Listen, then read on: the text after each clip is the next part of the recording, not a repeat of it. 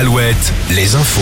Et nous retrouvons Nicolas Mézil, bonjour. Bonjour Julie, bonjour à tous. Deux supporters des Girondins de Bordeaux sont encore en garde à vue au lendemain de l'agression d'un joueur de Rodez en plein match de Ligue 2. L'un d'eux, âgé de 45 ans selon le journal Sud-Ouest, est soupçonné d'être l'auteur de cette agression survenue sur la pelouse du Matmut Atlantique. L'homme est un des leaders d'un groupe d'ultra supporters. La direction du club bordelais a annoncé avoir porté plainte. Son président souhaite rejouer le match. Une commission de la Ligue de foot se réunira lundi mais peut aussi décider de donner la défaite aux Girondins, ce qui les priverait d'une montée en Ligue 1. Les collectifs anti-bassines appellent à une nouvelle mobilisation. Elle prendra la forme d'un cortège. Point de départ dans le sud de Sèvres le 18 août de Sainte-Soline, arrivé le 26 à Paris devant le ministère de l'Agriculture. Bassines non merci et des soulèvements de la terre appellent de nouveau à un moratoire sur les méga bassines. L'agence du médicament va saisir la justice après la publication début avril d'une étude co-signée par le professeur Didier Raoult qui s'est illustrée pendant la pandémie de Covid. Un essai sur l'efficacité supposée de l'hydroxychloroquine. Une version de cette étude non relue par ses pairs et retirée depuis par ses auteurs.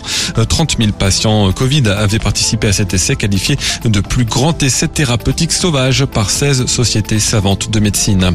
À l'étranger, les opérations de secours sont terminées en Inde après la collision de trois trains. On compte près de 300 morts et 900 blessés. C'est l'une des pires catastrophes ferroviaires en Inde. Cette grande opération de collecte de mégots aujourd'hui dans une dizaine de villes de France, le mégoton avec l'objectif de battre le record du monde de mégots ramassés. Ce matin à La Rochelle, une trentaine de personnes en ont récupéré 22 000 en une heure. L'actualité sportive avec du foot, c'est la dernière journée en Ligue 1 ce soir. Deux derbies au programme. Brest-Rennes où le Stade Rennais jouera pour une place en Ligue Europa. Et Nantes-Angers, les Canaries condamnés à gagner en espérant qu'Auxerre ne batte pas Lens pour se maintenir en Ligue 1. Ils devront faire sans la tribune Loire de la Beaujoire. Elle est fermée par sanction de la Ligue de football professionnel.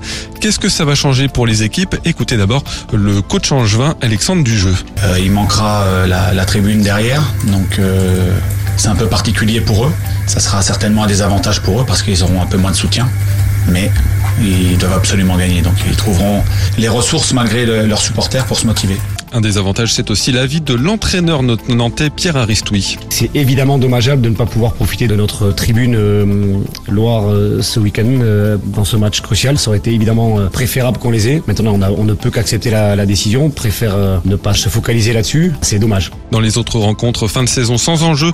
En revanche, pour Lorient qui reçoit Strasbourg, coup d'envoi de toutes ces rencontres à 21h. Et puis en rugby, le Racing 92 sort le stade français lors du premier barrage de top 14 et affrontera le stade toulousain en demi-finale. Demain, le second barrage opposera Bordeaux-Bègle à Lyon. Le vainqueur retrouvera le Stade Rochelet en demi. Retrouvez la météo avec les campings Chadotel. Des belles histoires de vacances, une histoire de famille. Situation de blocage météo, c'est ce qui fait qu'on vous annonce la même chose de jour en jour, du soleil et des nuages plus nombreux dans l'après-midi de la Gironde.